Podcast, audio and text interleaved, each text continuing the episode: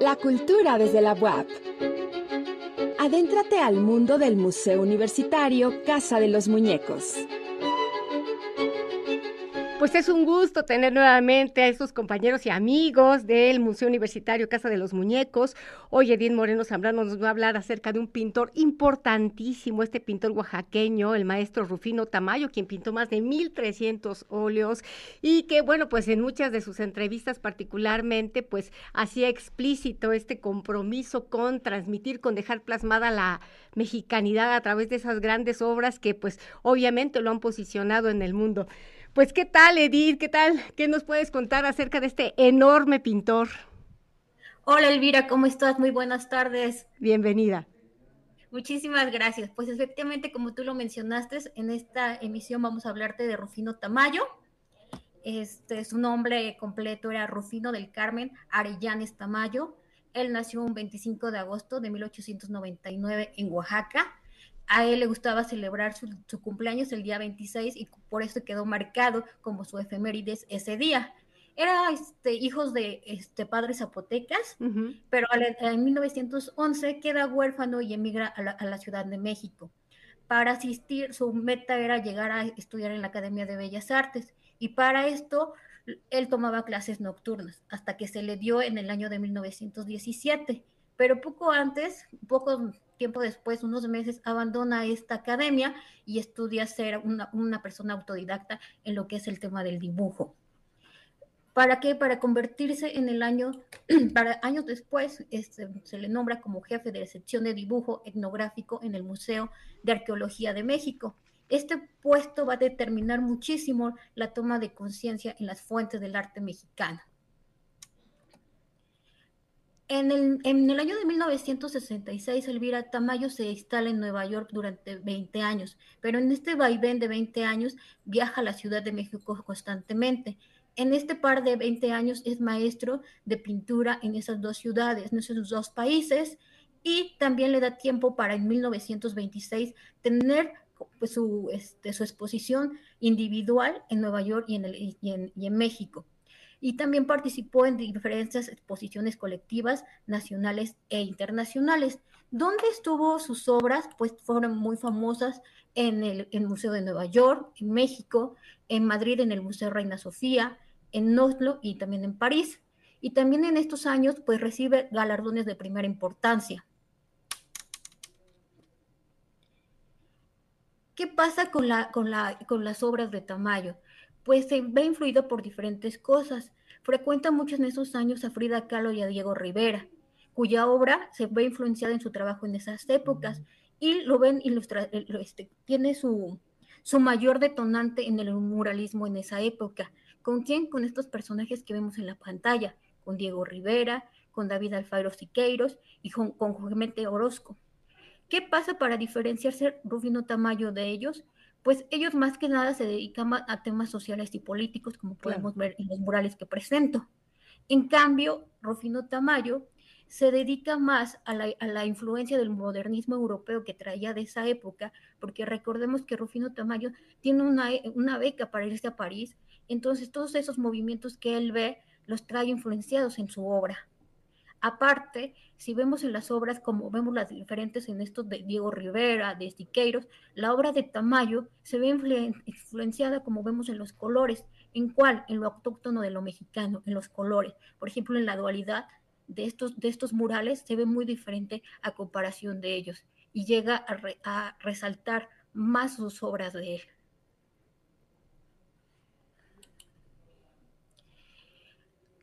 Rufino Tamayo es considerado como una grande de las figuras mexicanas del siglo XX. ¿Qué pasa con Rufino Tamayo? Pues él también tuvo la parte, digamos, que se case con Olga Flores Rivas, que fue su gran compañera de vida y quien la va a influenciar también en lo que vienen siendo sus obras. Este, te voy a platicar un poquito de todas las obras que hizo Tamayo durante su vida. Por ejemplo, Tamayo pintó más alrededor de 1300 óleos que vemos que está, aquí, por ejemplo, en, este, en su casa pintando. Y de esos 1300 óleos que vemos, 20 retratos eran de su esposa Olga, con la que estuvo casada durante 57, 57 años. de matrimonio, exactamente. Exactamente, bastante. También vemos que este, también hizo litografías y mixografías. Esto se les considera más o menos que tuvo alrededor de 465.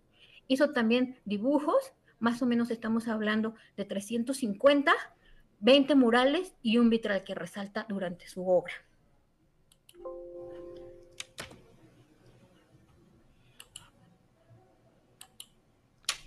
Bueno, quizás, sí, perdón, quizás sería importante como destacar este aspecto naif, ¿no? Que se traduce del francés como ingenuo.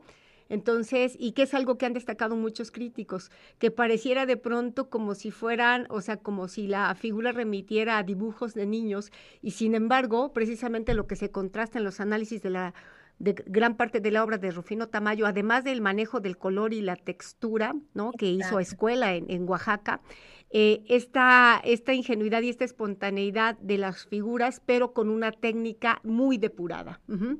Así es.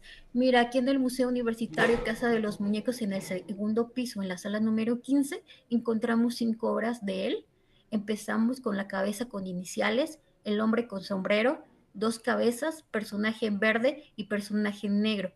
Estas obras son en aguafuerte sobre papel del siglo XX y vemos en la parte de abajo todas estas cinco obras en, el, en la parte inferior del lado derecho está su firma y están numeradas también.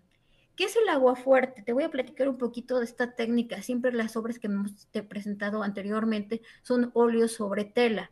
Esto marca pues también la técnica que usó Tamayo. El agua fuerte es una técnica química indirecta del grabado sobre el metal y es un procedimiento de impresión con elementos en hueco. ¿Por qué en hueco?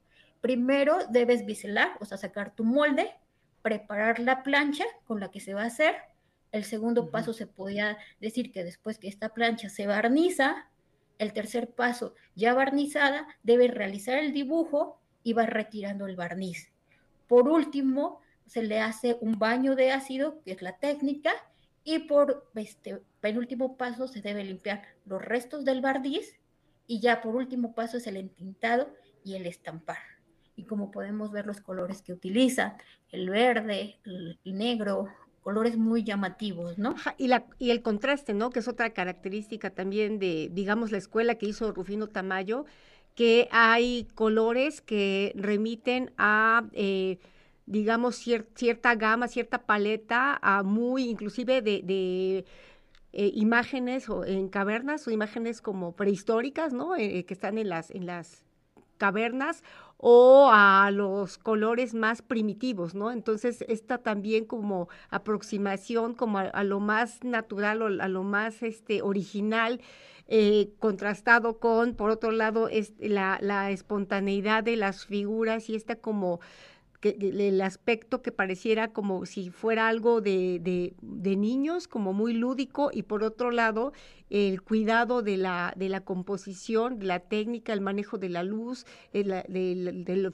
la, perspectiva o el fondo. Entonces, estas características ¿no? que consigue Rufino Tamayo a través de, por un lado, una técnica impecable y por otro lado, dar la sensación de espontaneidad, de autenticidad, son parte de lo que han eh, posicionado su obra en el mundo.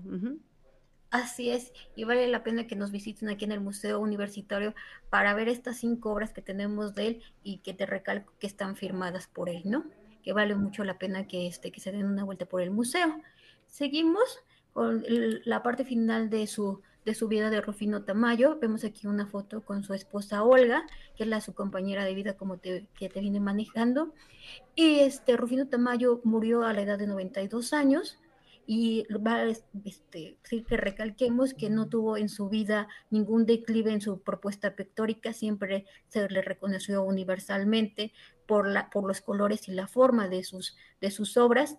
Y en 1990 pinta su último cuadro titulado El muchacho del violín, con el que siguió innovando, como te comentaba, en el color y la síntesis de su forma de esta obra y Rufino Tamaño fallece un 24 de junio de 1991.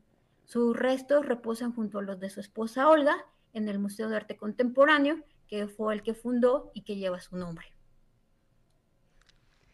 Pues está excelente para aquellos que quieran, eh, pues ya ver en vivo y en directo estas obras que se exponen allí en el museo. Si nos recuerdas, por favor, los horarios. Así es, este, Elvira, este, el Museo Universitario Casa de los Muñecos está en la 2 Norte número 2. Ahorita tenemos la exposición temporal de advocaciones marianas, las, ya son los últimos meses, ah, se termina el 31 de julio. Acuérdense que mañana, los días lunes y viernes tenemos nuestro trueque de libros este, si las escuelas, yo sé que ya están a punto de irse de vacaciones, pero si nos ven maestros o alumnos que nos quieran visitar, pueden agendar sus recorridos escolares con nosotros. Ahí te dejo el correo, que es museo casa de los muñecos arroba correo.bac.mx. Y acuérdense que los días mañana son los miércoles entrada libre. Y acuérdense que presentando nuestra credencial WAP, podemos acceder cualquier día de la semana presentándolo en taquilla. Nuestras redes sociales pues ya las conocen, Elvira, que es Museo Universitario Casa de los Muñecos.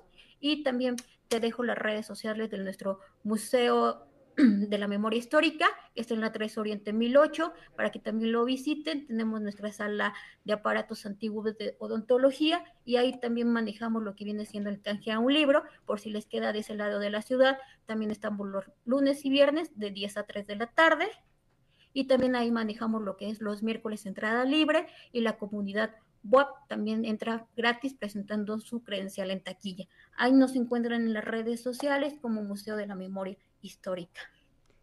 Excelente, Edith. Pues ya sabes, aquí la cultura desde la web es su casa.